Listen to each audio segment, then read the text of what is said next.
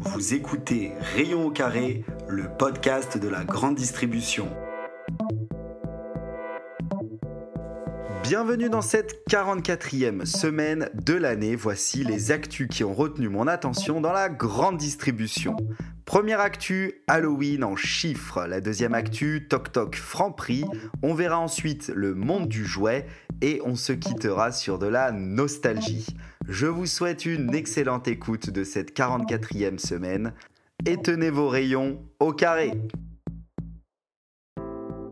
Chaque semaine, je me mets au défi de vous donner en 10 minutes l'actualité d'un univers qui touche tous les ménages en France.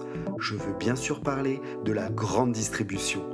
Alors que vous soyez du côté fournisseur ou du côté distributeur, vous trouverez ici des éléments pour partager et co-construire dans ce monde dicté par le consommateur et son portefeuille. Notre premier sujet concerne un événement qui vient tout juste de se passer. Halloween fait trembler les chiffres. Dans un article paru sur Linéaire fin octobre, on apprend que pour la première fois en 2022, Halloween a franchi le cap de 100 millions d'euros de chiffre d'affaires sur le marché de la confiserie de sucre ce n'est pas moins de 112 millions d'euros réalisés sur les 4 semaines de P11, soit un plus 17% en un an et une hausse de 26% par rapport à 2019 sur le chiffre d'affaires de la confiserie de sucre. On peut lire dans cet article que les acteurs du rayon de la confiserie sucrée surfent sur ce succès. Haribo a signé en 2022 des ventes en hausse de 17% sur la période, quand Carambar Eco flirte avec les 30% de croissance sur ses marques, dont plus 27% pour Lutti. Confiserie du Nord est également à la fête avec sa marque Tête Brûlée, qui a vu son chiffre d'affaires lui bondir de 33%. Le leader de la P11 2022 est incontestablement Haribo et ses 42% de part de marché, suivi par Karambarenko avec près de 30% de PDM, et enfin sur le podium, la marque de distributeur avec presque 14% de part de marché. Virginie Leroc, directrice catégorie manager chez Haribo, a confié à Linéaire que Halloween représente la septième semaine la plus génératrice de croissance pour la grande distribution. Pour faire de l'édition 2023 un succès, les marques ont mis le paquet, et pas seulement sur les produits. Haribo a annoncé plus de 700 jours d'animation et 1000 PLV en point de vente, quand Carambar lui annonce plusieurs centaines d'animations et de la visibilité sur les réseaux sociaux. Et enfin, Tête Brûlée et ses 240 jours d'animation ne sont pas en reste. Je ne sais pas comment s'est passé votre Halloween, mais moi, j'ai de quoi effrayer ma dentiste qui m'avait interdit les dragibus. Notre deuxième sujet est un coup de com' pour Franprix. J'adore l'idée et je voulais la mettre en avant dans ce podcast. Durant la période d'Halloween, en magasin, la chaîne de magasins Franprix a offert à ses clients des accroche-portes. Vous savez, un accroche-porte, c'est cet accessoire qu'on retrouve souvent dans les hôtels pour dire si la chambre est libre ou occupée. Ceux fournis par Franprix sont d'un rouge vif immanquable. Sur cet accessoire, l'enseigne Franprix affiche la mention Ici, on donne des bonbons. Une fabuleuse idée pour guider les enfants dans leur quête de sucrerie et s'assurer qu'on veut bien être dérangé par ce porte-à-porte du 31 octobre. L'opération était dispo dans 500 magasins, de quoi quadriller de nombreux quartiers dans les grandes villes. Pour troisième sujet, un message d'espoir, faites l'amour, pas la guerre. On va quitter l'univers d'Halloween pour celui de Noël. Les échos, dans un article du 19 octobre, nous rappellent que Noël représente plus de la moitié des ventes annuelles de jouets. C'est une année très compliquée pour les jouets. Il faut noter que depuis le début de l'année, le chiffre d'affaires a reculé de 4,5% par rapport à la même période de 2022, tandis que les volumes, eux, perdent 8% selon Circana. Combinant hausse de prix et évolution des types d'achats, le prix moyen des produits acquis a quant à lui progressé de 4%. Ça a permis de limiter la baisse des ventes en valeur. Alors en premier lieu, on pourrait penser que la baisse des volumes des jouets est due à l'inflation qui nous oblige à choisir entre des jouets ou se nourrir. Par ce fait, on peut même être amené à penser qu'avec le tassement de l'inflation, les achats de jouets vont reprendre du poil de la bête. Alors sachez que si vous pensez ça, comme moi, vous aurez tout faux. Enfin, presque tout faux.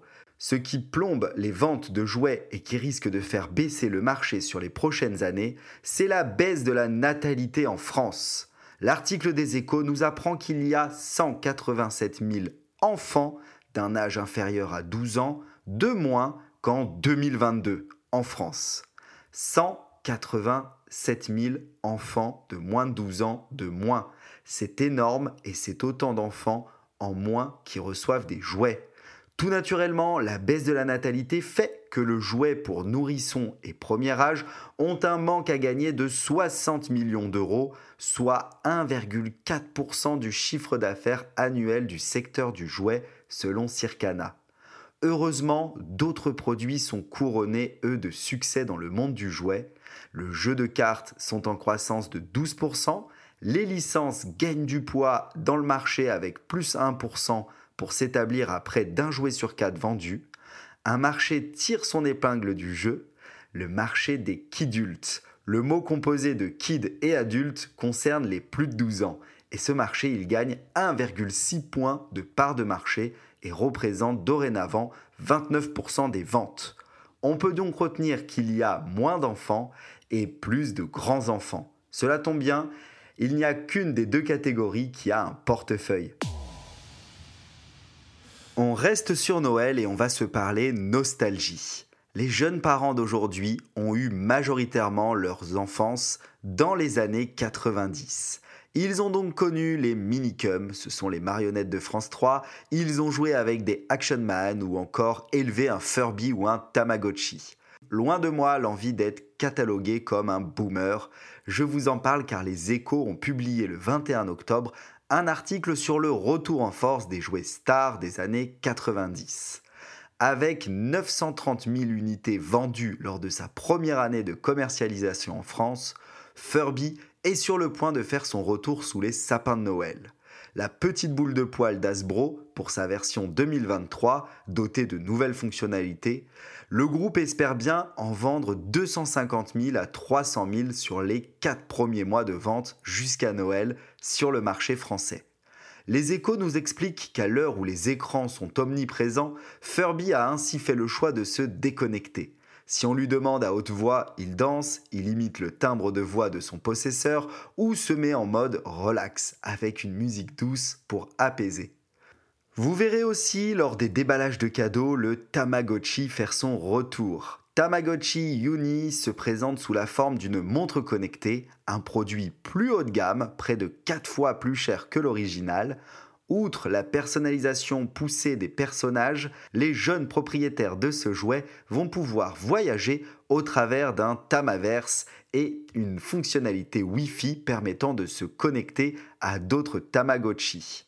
L'enfant va pouvoir jouer plus longtemps, bénéficier de nouveautés régulières au travers de mises à jour.